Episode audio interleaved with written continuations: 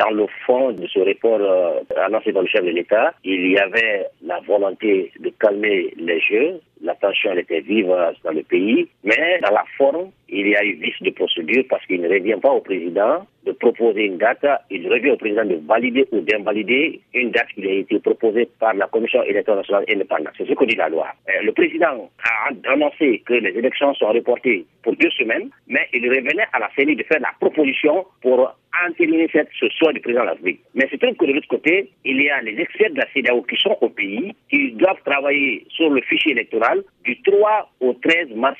Donc, mathématiquement, les sites doivent finir le travail après-demain. C'est après cela maintenant, si ce résultat-là est accepté de tous maintenant, que la commission électorale va déposer une requête au niveau de la Cour constitutionnelle pour que cette requête soit validée et qu'elle puisse proposer une date au président de la République. Les experts de la CDAO doivent examiner le fichier électoral jusqu'au 13 mars, mais entre-temps, qui a décidé que les élections n'auront plus lieu le 15 mars, comme le président Alpha Condé l'avait annoncé? Le président a des intentions politiques. Il veut qu'il y ait ces élections parce qu'il y a la pression de part et d'autre. La communauté internationale, la communauté régionale et sous-régionale mettent la pression, mais également à l'interne. Parce qu'il y a des partis politiques qui sont candidats pour ces élections législatives qui avaient d'ailleurs menacé de nous dans la rue ce mardi si aucune date n'est fixée pour la des élections législatives. Et même, il y a des partisans du pouvoir en place qui exigent à ce qu'une date soit fixée pour aller à ces élections. Donc, mais c'est qu'aujourd'hui, il y a certains membres ce pouvoir en place qui reprochent à ce fichier électoral. Donc, ça veut dire que euh, il n'y a pas une base légale, une base de compromis pour aller à ces élections. C'est ce qui fait que euh, la CENI,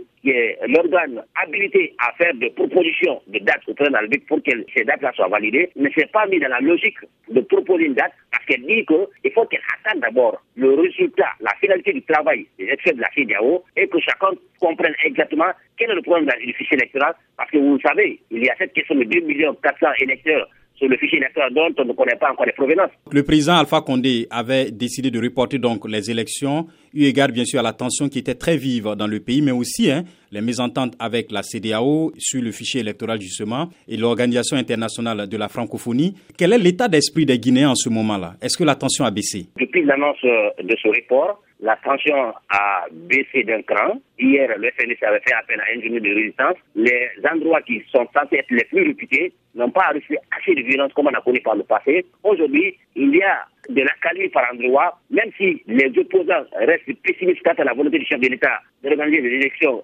transparentes, quand vous prenez à Conakry, vous n'entendrez pratiquement personne parler de ces élections-là. Les citoyens ont pratiquement oublié et pour, pour eux-mêmes, il n'y a plus d'élections.